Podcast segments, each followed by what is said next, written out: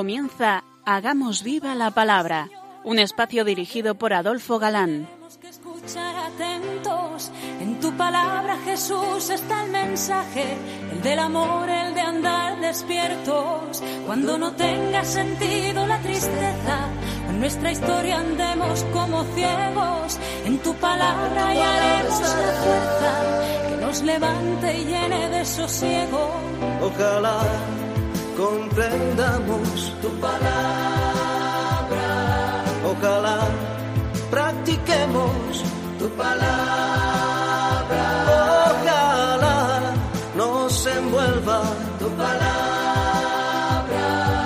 Ojalá nos transforme tu palabra.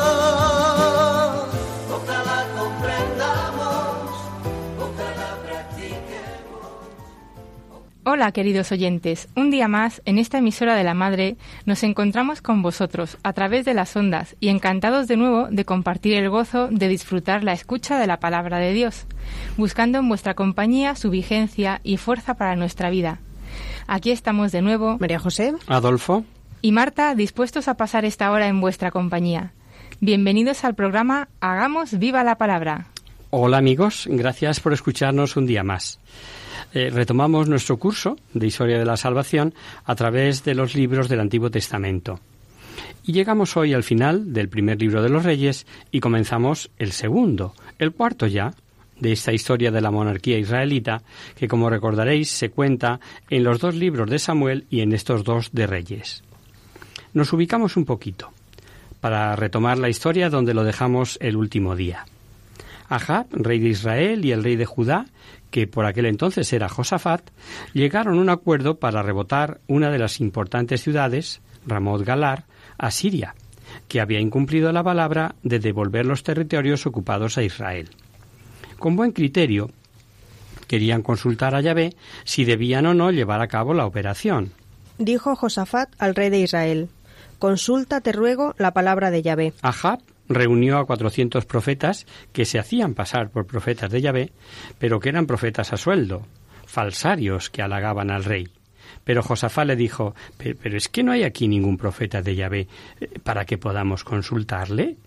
Y el rey de Israel respondió, Queda todavía aquí un hombre por el que podríamos consultar a Yahvé, Miqueas, hijo de Yelma. Pero yo le aborrezco porque no me profetiza bien alguno. Llaman a Miqueas y en el camino el eunuco, encargado de irle a buscar, pretendió embaucarle diciéndole que los profetas todos profetizaban feliz éxito en la empresa, lo que os aclarará la primera postura adoptada por Miqueas. Entre los profetas pelotas que aba- alababan al rey, había un tal Sedecías, para más convencer a los monarcas, se colocó unos cuernos de hierro, simbolizando la fuerza con la que Ahab se apoderaría de la ciudad de Galar. Una curiosa escena. Los dos reyes, sentados en sendos tronos, vestidos de reales vestiduras, en plena plaza y escuchando a todos los profetas triunfos y éxitos. Y llega Miqueas, ante la advertencia del rey de Israel pidiendo que le diga la verdad, Miqueas, sin duda con un gesto a todas luces irónico, decía: Sube, tendrás buen éxito. Yahvé la entregará en manos del rey. Lo cierto es que el rey debió darse cuenta del tonillo porque dice al profeta: ¿Cuántas veces habré de conjurarte para que no me digas más que la verdad en nombre de Yahvé? Ah, la verdad. La verdad se la dijo entonces Miqueas. Yo he visto a todo Israel disperso por los montes como ovejas sin pastor, y Yahvé me dijo, son gentes que no tienen señor, que se vuelva cada uno en paz a su casa. Y el rey de Israel dijo al rey de Judá, ¿no te lo había dicho? No profetiza nada nuevo. Y por un procedimiento literario muy semita, le dice la verdad un tanto velada. Le anuncia el desastroso fin como visto en una visión profética dramatizadas. Sedecías comprendió que le estaba acusando de hablar por espíritu de mentira y golpeó a, a Miqueas en la mejilla. El rey de Israel entonces dijo, Coge Miqueas y llévalo a Amón, prefecto de la ciudad, y a Joás, hijo del rey, y diles, así dice el rey de Israel, poned preso a este hombre, y mantenedlo con pan escaso y agua tasada hasta que yo vuelva en paz. La sentencia pronunciada por Miqueas debió de llegar al corazón de Ahab. Todavía añadió el profeta, si tú vuelves sano y salvo, el Señor no ha hablado por medio de mí. Las mentiras podrán agradar el oído, pero las consecuencias de creerlas solo por ser agradables no dan buen resultado. Y a pesar de la profecía de Miqueas, subieron los dos reyes a la batalla intentando conquistar aquella ciudad. De común acuerdo, Ahab combatía disfrazado para no aparentar ser el rey de Israel, pero de nada le sirvió. Un hombre disparó el arco al azar e hirió al rey de Israel entre las junturas y la coraza. Ahab siguió valerosamente en su carro para no dar la sensación de haber sido alcanzado y se fue desangrando poco a poco. Sangre que caía en su carro. Pidió que le sacasen del campo y murió, pero sin caer en manos de los arameos. Siguió desangrándose hasta la puesta de sol. Hubo desbandada general como lo había anunciado el único profeta que habló con verdad, y el rey fue llevado a Samaria donde le sepultaron. Y ahora la historia nos dice que se cumplieron, no sé si lo recordáis, la última emisión, las dos cosas que parecían imposibles que se cumplieran a la vez. El que pudiese ser sepultado Ahaz, perdonando eso de ser despatazado por perros, pero como se dijo, quería decir los perros lamerán tu sangre. Y la profecía de Elías, pues efectivamente se cumple. Los perros lamieron la sangre, esa que se había derramado en el carro. Así murió el rey, que fue llevado a Samaria, donde le sepultaron. Cuando lavaron el carro en el estanque de Samaria, los perros lamieron la sangre de Ahab, y las rameras se lavaron en ellas según las palabras que había dicho Yahvé. Con independencia de que por aquel entonces tenían la creencia de que la sangre era un precioso cosmético, diremos que este último versículo, que hace mención a las rameras, está en la versión de los 70 y que algunos opinan pudo ser añadido por algún escriba no muy simpatizante de la conjunta de la perdón, de la conducta de Ahab. La opinión general sobre este rey es que tenía mm, cualidades excepcionales para haber sido un buen rey, émulo de David o de Salomón. Consiguió un periodo de florecimiento y poderío, la amistad entre Israel y Judá y éxitos con pueblos de otras razas, pero que cayó en manos, en manos perdón, de una mala mujer fanática en cuanto a su falsa religión y ansiosa de poder y de mando, y condujo al rey a cometer los mayores crímenes, atrayendo así la maldición de Dios y dejando para el rey el recuerdo de que nos diga la Biblia. Ahab, hijo de Omri, hizo el mal a los ojos de Yahvé, más que cuantos le habían precedido. Del rey de Judá por aquella época, como hemos dicho, era Josafat, ya nos ha contado la historia que fue aliado con, con para el intento de conquistar Galaad y acto seguido nos da una síntesis de su reinado en Judá, el reino del sur. Eh, del sur. Más se ocupa mm, de este rey el libro segundo de las crónicas. Eh, de Josafat sabemos eh, que siguió el buen hacer de su padre, Asa, de quien recordaréis nos dijo el texto que llegó a quitar a su abuela el título de gran dama o reina por haberse hecho un ídolo y aunque el agiógrafo nos lo presenta haciendo lo que es recto a los ojos de Yahvé, nos advierte pero no desaparecieron los altos y el pueblo siguió ofreciendo sacrificios y perfumes en ellos. El reinado de este rey, al igual que el de su padre, fue largo, un dato importante, si tenemos en cuenta que esta dinastía davídica gozaba de la promesa de Dios, sin comparamos con lo que ocurría en el reino del norte, en el reino de Israel. Nos bastará ver que en Israel, durante estos dos monarcas de Judá, padre e hijo, hubo nada menos que ocho monarcas de cuatro dinastías diferentes y en este libro de los reyes aparece su reinado con poco éxito, muy subordinado al rey de Israel. Y en cambio el libro de crónicas se preocupa más de cuanto le favorece, sobre todo dando valor a su actividad ya vista. Barrió también de la, de la, tierra el resto de los consagrados a la prostitución idolátrica que quedaban del tiempo de Asa.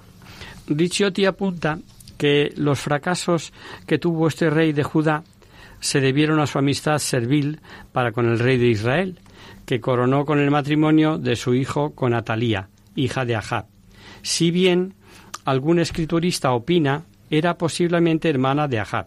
Este famoso historiador dice el haber introducido en la dinastía de David a esta princesa, hija de Ahab y Jezafel, fue el más grave de los errores de Josafat. Las consecuencias de tal unión en el campo dinástico, político y religioso se dejaron sentir como en el siguiente libro de los Reyes, el segundo, cuando lleguemos al reinado de Atalía como reina de Judá, por usurpar el trono, quien ante la muerte de su hijo Ococías exterminó a toda la descendencia real, menos a un hijo del rey que se salvó viviendo escondido con una tía.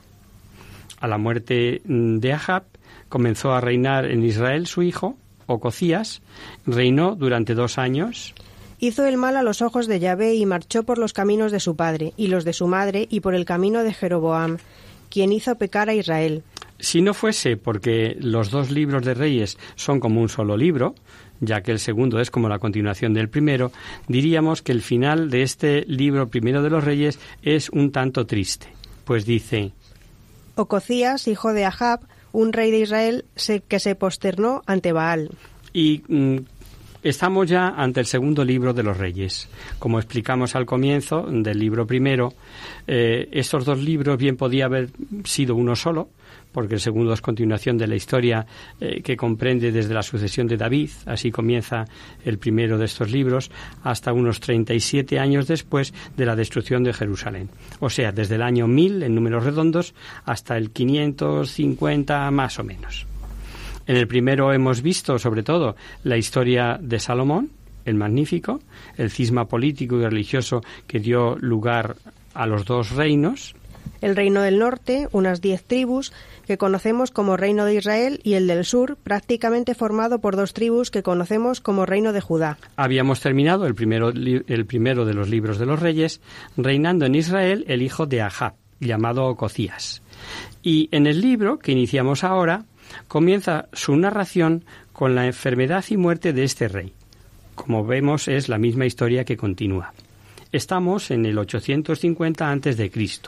En Judá reinaba Josafat, uno de los pocos reyes, como hemos dicho, que hizo lo recto a los ojos de Yahvé, si bien también, como hemos leído, en su tiempo no desaparecieron los altos y el pueblo seguía sacrificando y quemando incienso a los ídolos. Ococías, rey de Israel, fue un rey que por un lado daba culto a Baal, conservaba el culto a Yahvé por otro, el sincretismo, como hemos visto, o sea, tener varios eh, dioses e intentar eh, estar a bien con todos. Y sabemos que las causas de los pobres, que eran la mayoría, contaban exclusivamente con planta baja. Los hijos, los ricos gozaban además de habitaciones superiores, más nobles que tenían una barandilla. Digo esto para que nos mentalicemos cómo ocurrió la cosa. Ococías fue a asomarse, apoyándose en la baranda, y se cayó quedando herido. Dios permitió que por aquel entonces se rebelara el rey de Moab y sabemos que los buenos israelitas en trances dudosos acudían a Yahvé y consultaban si las acciones que pensaban emprender tendrían éxito o no. Pero Ococías ordenó, sincretista él, que consultasen a Baal. Y nos dice el texto. El ángel de Yahvé dijo a Elías, Levántate, sube al encuentro de los mensajeros del rey de Samaria y diles, ¿No hay Dios en Israel para que vayáis a consultar a Belcebú? Y el mensaje de Elías que Elías les dio de parte de Dios para que llevasen a Ococías no podía ser más penoso.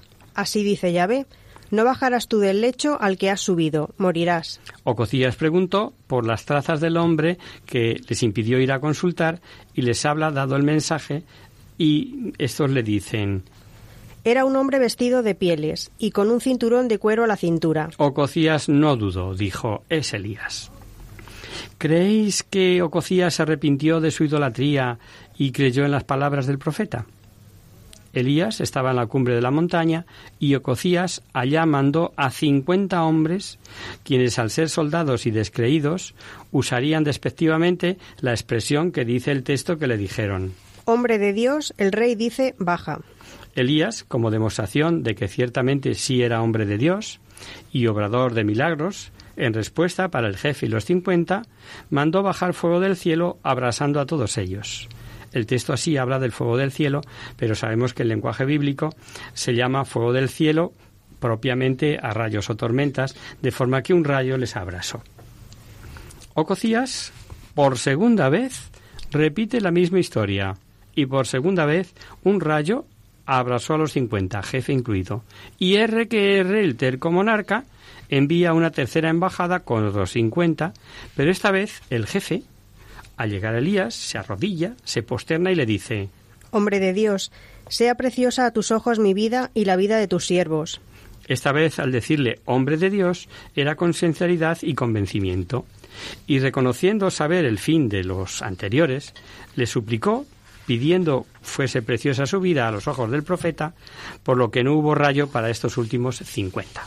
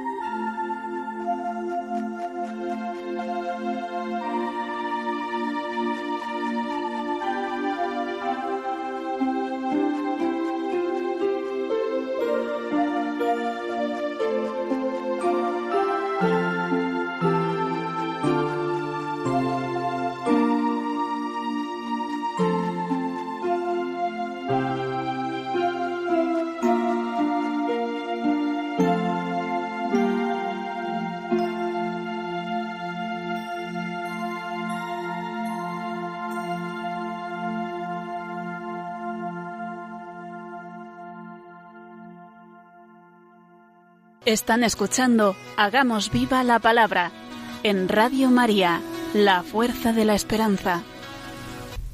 Amigos, de nuevo con vosotros tras este breve descanso musical. Os recordamos, queridos oyentes, que sintonizáis el programa Hagamos viva la palabra. Si queréis contactar con nosotros vía correo postal, lo podéis hacer a Radio María, Paseo Lanceros, número 2, primera planta, 28024 de Madrid Y si lo preferís, el correo electrónico hagamos viva la palabra arroba radiomaria.es. Para los que se acaban de incorporar, decirles que estamos comentando el libro segundo de los reyes. Veíamos antes del descanso que el rey de Israel, Ococías, era sincretista y le daba igual Yahvé que Baal. Y tras varios desprecios al profeta por revelación divina, Elías bajó a ver al rey y le ratificó que por haber ido a consultar a, a Belcebú y no al Dios de Israel, moriría sin bajar del lecho en el que se encontraba. Ococías murió según la palabra de, de Yahvé por medio de Elías, y le sucedió su hermano Joram. Recordaréis que Eliseo era discípulo de Elías. Los dos salieron en dirección a Jericó, y en un momento Elías dijo a Eliseo, Quédate aquí, te ruego, pues Yahvé me manda ir a Betel. El momento está mm, revestido de cierto misterio y solemnidad. Se barruntaba que algo muy importante que se, a- se avecinaba, y Eliseo no, no se negaba rotundamente. Por la vida de Yahvé y por tu vida que no te dejaré. Llegaron a Jericó y los hijos de los profetas que había en Jericó le advirtieron a Eliseo que Yahvé iba a elevar a su señor, Elías, sobre su cabeza. Y es que corría ya el rumor de la desaparición próxima de Elías. El rumor no era desconocido de Eliseo, porque les pidió, por eso le pide que callen. Y Elías volvió a intentar desprenderse de su discípulo, alegando que Yahvé le ordenaba ir al Jordán. Pero Eliseo empleó la misma negativa que la primera vez, diciendo que por su vida y la de, de Yahvé que no le dejaría. Y parados los dos, a orilla del río Jordán, Cogió Elías su manto, lo dobló, golpeó con él las aguas que se partieron de un lado y de otro, pasando los dos a pie enjuto. Elías dijo a Eliseo que le permitiese que le pidiese, perdón, lo que quisiera, que le otorgara antes de separarse. Y Eliseos le pidió tener, tener él dos partes en su espíritu, y Elías le respondió, Difícil cosa has pedido. Si cuando yo sea arrebatado de ti me vieres, así será. Si no, no. Mientras hablaban, un carro de fuego con dos caballos también de fuego separó a los dos. Elías subió en un torbellino al cielo, Eliseo miraba y exclamaba. Padre mío, Padre mío, carro de Israel y caballería suya. Eliseo ya no vio más a Elías. Viéndose solo, desgarró sus vestidos en dos pedazos, era como una señal de duelo, y tomó el manto de Elías, lo que hace suponer que lo usó en adelante, y con él golpeó las aguas del Jordán, que volvieron a dejarle paso enjuto. El milagro, el milagro demostraba que los poderes de Eliseo, los de Elías, perdón, los había heredado Eliseo. Los hijos de los profetas que andaban cerca de Jericó decían, El espíritu de Elías se ha posado sobre Eliseo. y como no sabían dónde había ido a parar Elías, arrebatado en el torbellino, pensaban que podía haber terminado en algún monte o valle, y quisieron ir en su busca, en busca de Elías, y Eliseo les dijo que no lo intentaran. Pero se empeñaron y se fueron en su busca, cincuenta hombres durante tres días, y naturalmente no lo encontraron. Este rapto de Elías nos lo recuerda la Biblia en los libros de los Macabeos y en el Eclesiástico. El primero dice así: Elías, por su ardiente celo por la fe, fue arrebatado al cielo. Y el segundo dice, En torbellino de fuego fuiste arrebatado en carro de caballos ígneos. Los detalles de estos libros nos animan a creer que Elías fue arrebatado violentamente en alas de un torbellino. En cierto sentido, a juicio de los profesores de Salamanca, el rapto de Elías es como una teofanía del Sinaí, de Loret. Y admitido el milagro, cabe preguntar, ¿a dónde fue trasladado Elías? ¿Ha muerto? Por cuanto nos dice este libro de los reyes, no lo podemos saber. Cierto que hemos visto que Eliseo dijo a los hijos de los profetas que no lo buscasen, pero esto no significa que viviese o no viviese. La impresión es que no murió, y así lo dice la tradición cristiana y la hebrea, pero lo cierto es que sobre este punto la Iglesia no se ha pronunciado. El libro del Eclesiástico, en el capítulo 48, da a entender que fue designado para reproches futuros y el profeta Malaquías dice, He aquí que yo os envío al profeta Elías antes que llegue el día de Yahvé, grande y terrible. Y en tiempos de Jesucristo sabemos por varios textos del Evangelio que todos esperaban la venida de Elías, y Jesús en una ocasión les dijo que Elías ya había venido, pues si querían admitirlo. Hablando de Juan dijo, Él es Elías, el que iba a venir. Y cuando bajan del Tabor, donde vieron a Jesús con Moisés y Elías, como preguntaron por qué los escribas decían que Elías vendría primero, Jesús les dijo, Os digo que Elías ha venido ya. Os habréis dado cuenta de que Elías es la figura típica del antiguo profetismo. Su vida fue una continua protesta contra el sincretismo dominante. No, no es igual Yahvé que Baal, ni los falsos profetas a los enviados por Dios. Elías fue el hombre acostumbrado a una vida austera en el desierto, como quien vuelve a las fuentes, el lugar donde Israel conociera a Yahvé en una primera experiencia de amor. No sabemos si en toda esta historia de Elías hay una semejanza con los hombres de, hoy. Para aquellos hombres su Dios parecía superado por otros dioses, ídolos falsos que les atraían, y también una gran parte de los hombres de hoy rechazan al Dios verdadero, considerándolo como anticuado, eh, mm, como un anticuado dios de la religión, y lo reemplazan por el dios del placer, de la técnica, de la ciencia. Dice el padre croato a este respecto. Como si el control de la materia anulara al Dios que hizo la materia. Los profetas de Jericó reconocieron a Eliseo como maestro y ante ellos realizó un nuevo milagro.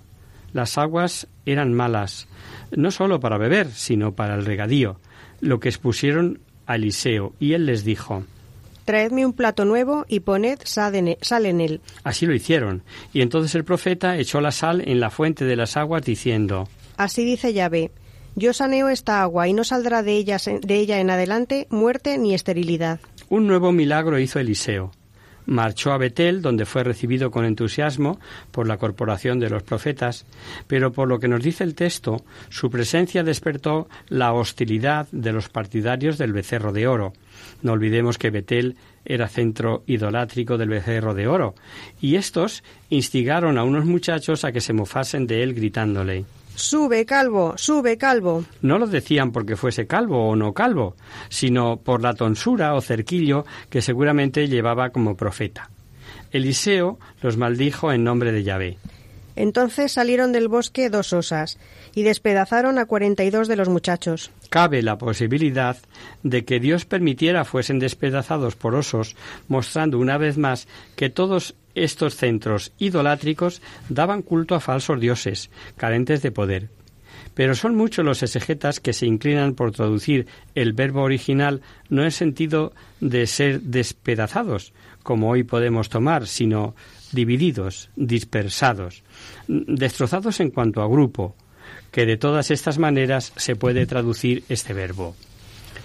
El libro nos lleva al reinado de Jorán, rey de Israel, era hijo de Ahab, y aunque el libro nos dice que no hizo tanto mal como lo habían hecho sus padres, dice Se mantuvo a pecado, apegado al pecado de Jeroboam, el cual había inducido a Israel a pecar y no se apartó de él. Los moabitas, sometidos eh, que fueron por David y aunque independizados durante un tiempo, tenían que pagar tributo a Israel. Y como pastores del tributo que pagaban, que pagaban era entrega de lanas. El rey de Moab, Mesa, quiso probar fortuna, mm, rebelándose de pagar impuestos y enfrentándose. Pero el rey de Israel visitó al rey de Judá y le propuso ir unidos contra Moab. Y a estos dos se unió también el rey de Edón. Tras siete días de marcha les faltó el agua para las tropas y ganados, y el rey de Israel, creyendo ver que Yahvé no estaba por la ayuda, exclamó Ay, Yahvé, ha reunido a tres reyes para entregarlos en manos de Moab. El rey de Judá, Josafat, preguntó si no había profeta para consultar a Yahvé, y uno de los servidores de Israel les habló de Eliseo y bajaron en busca suya. Eliseo se encaró con el rey de Israel, sin duda recordándole los profetas de Baal que estuvieron al servicio de su padre en Israel, pero en atención a Judá dijo Vive Yahvé a quien sirvo, que si no fuera por respeto al rey de Judá, a ti ni te atendería ni te miraría siquiera. Elisea, Eliseo profetizó que Yahvé pondría en sus manos a Moab y supondría para sus plazas fuertes y para sus campos un desastre. Pero para ellos les profetizó un gran milagro, pues sin viento ni lluvia tendrían el agua que ansiosamente buscaba. No veréis viento ni veréis lluvia, y el valle se llenará de agua y beberéis vosotros, vuestro ejército y vuestro ganado. Por la mañana, a la hora de la presentación de la ofrenda, llegó el agua del camino del desierto del sur. Moab estaba dispuesto al ataque. Vieron las aguas desde lejos, que habían llenado toda la tierra donde estaban los tres reyes, y tal vez por tener el agua un color turbio y visto desde lejos, pensaron que los tres reyes se, se estuvieron matando entre ellos y tenían el campo lleno de sangre, y dieron el grito de ataque. Ala pues Moab a la presa. Y cuando llegaron al campo de Israel fueron destrozados y puestos en huida. Dios a veces permite estos castigos por la perversidad de los hombres. El rey de Moab intentó escapar con setecientos hombres y viendo que no podía conseguirlo, tomando a su primogénito, al que había de reinar después de él, le ofreció en sacrificio sobre la muralla. Sin duda, echaba la culpa eh, al, enfado de su dios eh, Camos, Quemos, y pretendió, ofreciéndole a su pobre heredero, calmar a tan bárbaro dios. Fijaos qué barbaridades, ¿no? Y encontramos una de esas dificultades que ofrecen los textos. Vamos a leer el final de este capítulo 3, según diversas traducciones, pues a continuación de narrar el inmolar a su primogénito, el rey de Moab, leemos. Se desató gran cólera contra Israel, que retirándose de allí se volvió a su tierra. Algunos exegetas interpretan que los israelitas indignados, al ver el sacrificio del rey de Mesa, abandonaron la ciudad. Por eso dice que retirándose se volvieron a su tierra. Y otros opinan que algo malo hizo Israel y que se olvidó, pero que pagaron las consecuencias con una derrota porque sabemos que el rey de Moab cantó victoria ante la retirada de Israel y hasta levantó un obelisco.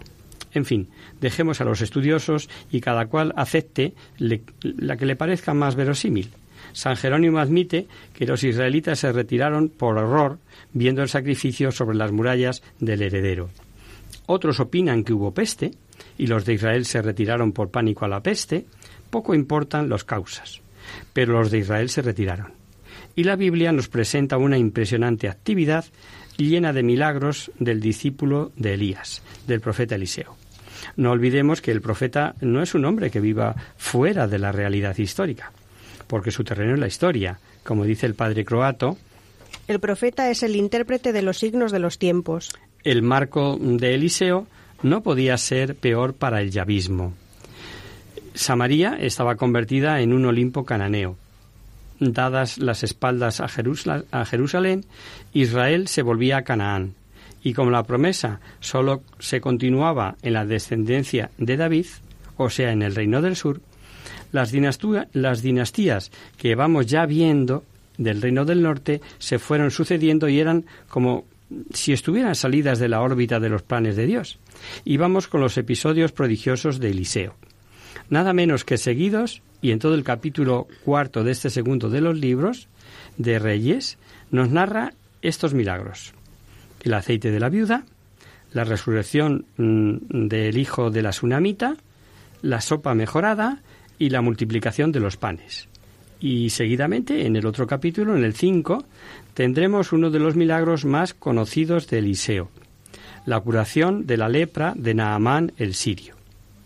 La viuda de un profeta se encontró con que había muerto el marido dejando unas deudas y no teniendo con qué pagar, y de acuerdo con la ley, le reclamaban entregar sus hijos a fin de satisfacer la deuda con trabajos.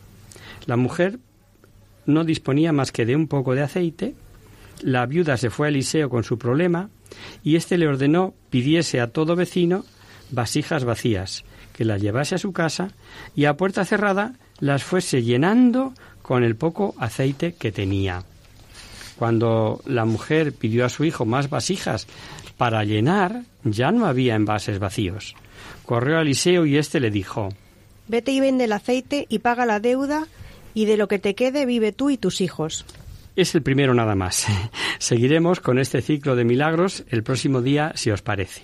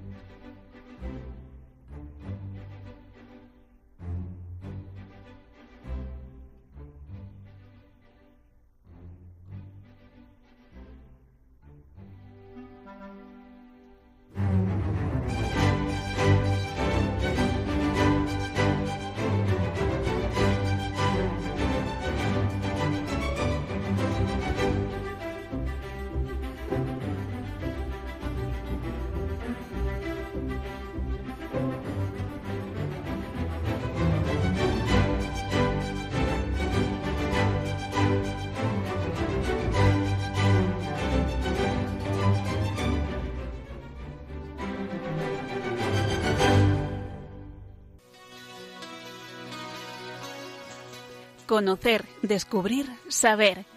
En Hagamos Viva la Palabra.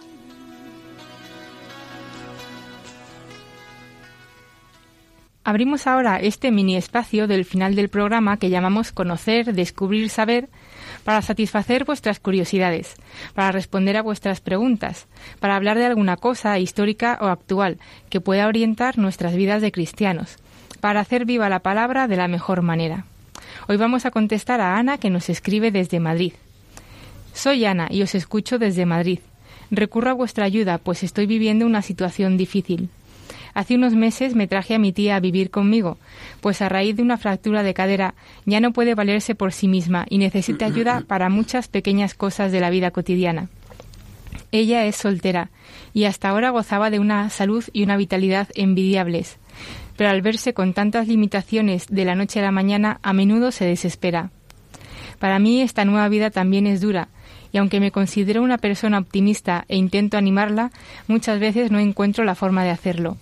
¿Nos podríais ayudar a llevar esta cruz con alegría? Muchas gracias y firma Ana. Eh, gracias a ti, Ana, por eh, seguir nuestro programa y por la confianza que depositas en nuestras pobres personas, en el pobre programa, para intentar arrojar algo de luz eh, sobre lo que nos planteas. Vamos a intentar, vamos a intentarlo.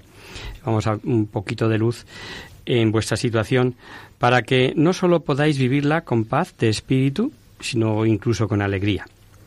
Ya ves, querida Ana, que aunque la medicina ha avanzado muchísimo y nos ofrece cura para muchas enfermedades y alivio para muchas molestias, no estamos libres de sufrir enfermedades, padecer dolores o incapacidades, eh, limitaciones físicas o sufrimiento psíquico.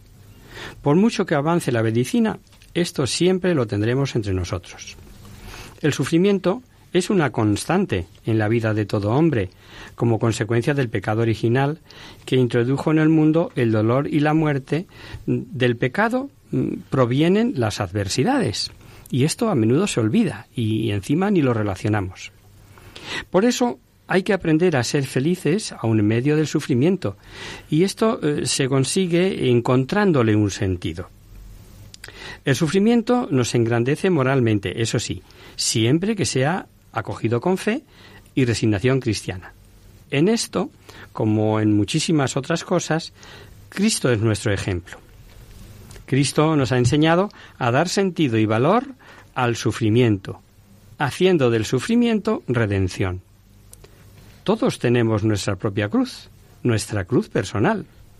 Si la aceptamos con amor, aumentará nuestra capacidad de amar y de sacrificarnos que es el camino a la eternidad. Hay un dicho que dice quien no sabe sufrir no sabe vivir. Y es que ante nuestra cruz podemos reaccionar de dos formas.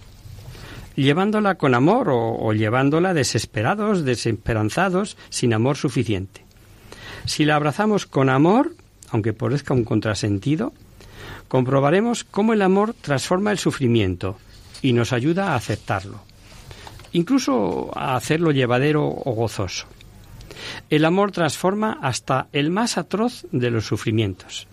Santa Teresa de Calcuta decía, La mejor manera de demostrar nuestra gratitud a Dios y al prójimo es aceptarlo todo con alegría. Un corazón alegre es la consecuencia de un corazón que arde de amor. Y muchos os preguntaréis, ¿es que se puede sufrir con alegría? Pues sí, queridos amigos, no solo se puede, sino que es el único camino para tener una vida dichosa. A lo largo de toda nuestra vida encontraremos distintas pruebas, enfermedades, problemas económicos, soledad, pero en toda adversidad podemos acudir a Dios como los apóstoles ante la tempestad. Señor, sálvanos, que pereceremos. Y Él nos dice, ¿Por qué teméis, hombres de boca fe? Y es que mm, qué poco nos gusta eh, no tener las cosas bajo control. Eh, qué miedo nos da sentirnos vulnerables. Comprobar que nuestras propias fuerzas son limitadas nos angustia. No nos damos cuenta de que es precisamente así cuando tenemos la oportunidad de comprobar la protección de Dios, su cuidado como Padre y Creador nuestro y su providencia. Se nos olvida eh, que las debilidades y el sufrimiento forman parte de la condición humana. Mm, cuando aparece no vale ignorarlo. Dios las permite para que nos acerquemos a Él y nos pongamos en sus manos con confianza. Cuando lleguemos a creer realmente en la ternura infinita de Dios Padre, aceptaremos con alegría las limitaciones y el sufrimiento y casi sin darnos cuenta, entraremos en comunión con Dios. No hay que tener miedo a reconocer lo que somos. Somos vulnerables, eh, pequeños. Pues es así como preparamos nuestro corazón para acoger a Dios providente. La dicha de una vida se desarrolla sobre todo en nuestro interior. Se encuentra en nosotros mismos. Las cosas externas, claro que nos pueden hacer sufrir, pero si las vivimos con paz, con amor, con generosidad, unidos íntimamente a Dios, viviremos felices, eso sí, con la gracia de Dios, porque sin Dios es imposible, pues como decía San Pablo, todo lo puedo en aquel que me conforta. Y es que todas esas cosas que nos hacen sufrir, si las aceptamos con fidelidad y docilidad a la gracia de Dios, nos perfeccionan, nos hacen mejores, nos unen más al Señor y a nuestros hermanos. Citamos de nuevo a San Pablo en, su segunda carta a los Corintios. El Señor me respondió, Te basta mi gracia, porque la fuerza se manifiesta mejor en la flaqueza. Por tanto, con mucho gusto me gloriaré en mis flaquezas, para que venga sobre mí el poder de Cristo.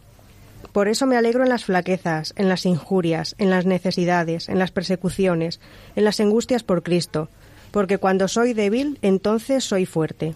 Querida Ana, eh, todo lo que nos sucede es para nuestro bien, aunque en los momentos duros de sufrimiento y prueba no lo entendamos. Puedes estar segura de que Dios no permite pruebas ni sufrimientos mayores de los que podemos soportar.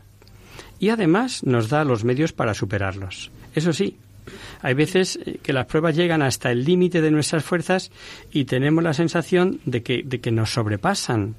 Pero es ahí cuando tenemos que pedir los dones del Espíritu Santo, sobre todo el de fortaleza y paciencia. Y con la gracia de Dios lo superaremos. Es ahí cuando tenemos que mirar a Cristo crucificado y, y, unir nuestro sufrimiento al suyo y hacer nuestras las palabras de Pablo. Soporto en mi cuerpo lo que falta a la pasión de Cristo. Sin Cristo no se puede.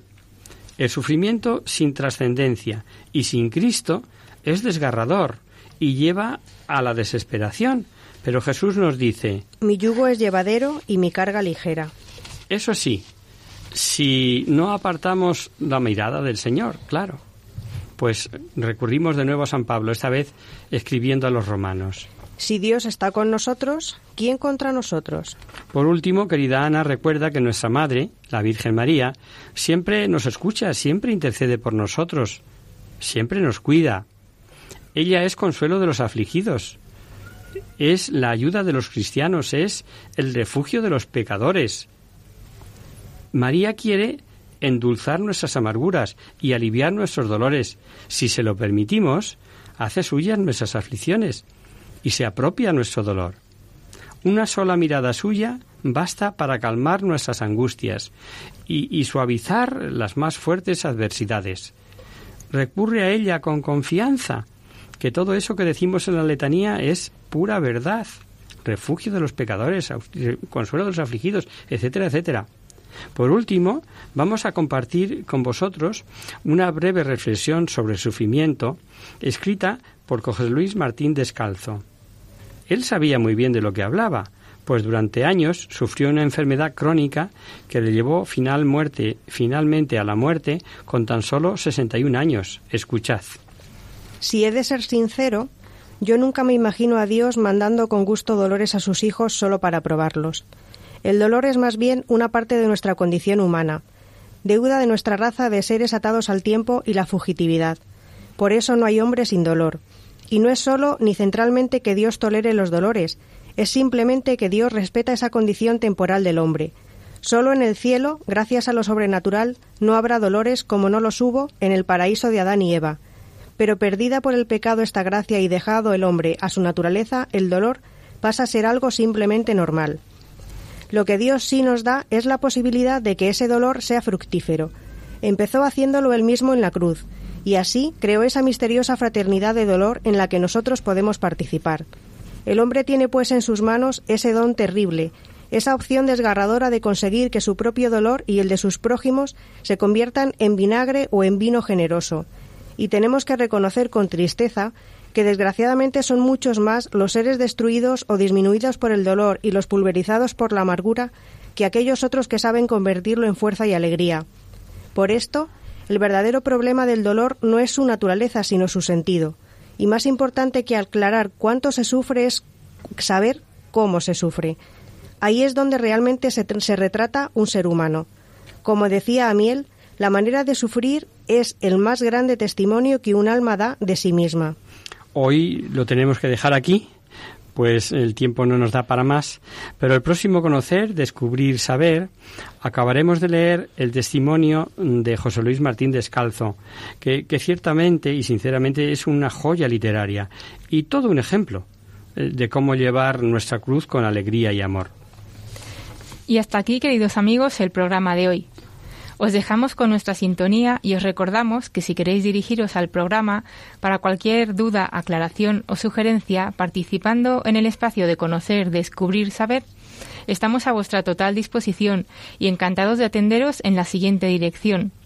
Radio María, Paseo Lanceros número 2, primera planta, 28024, Madrid. O bien, si lo preferís, al correo electrónico hagamos viva la palabra radiomaria.es. El próximo miércoles, como sabéis, está el programa del Padre Jesús Silva, que alterna con nosotros. Tus palabras, Señor, son espíritu y vida. Por tanto, nosotros nos encontraremos de nuevo dentro de 15 días, si Dios quiere. Con un programa en el que veremos a Eliseo como gran profeta que hace muchos prodigios y milagros, entre otros el de librar de la lepra a Naamán, el sirio mencionado en el Nuevo Testamento. Hasta el próximo día, amigos. Hasta el próximo día. Hasta dentro de 15 días.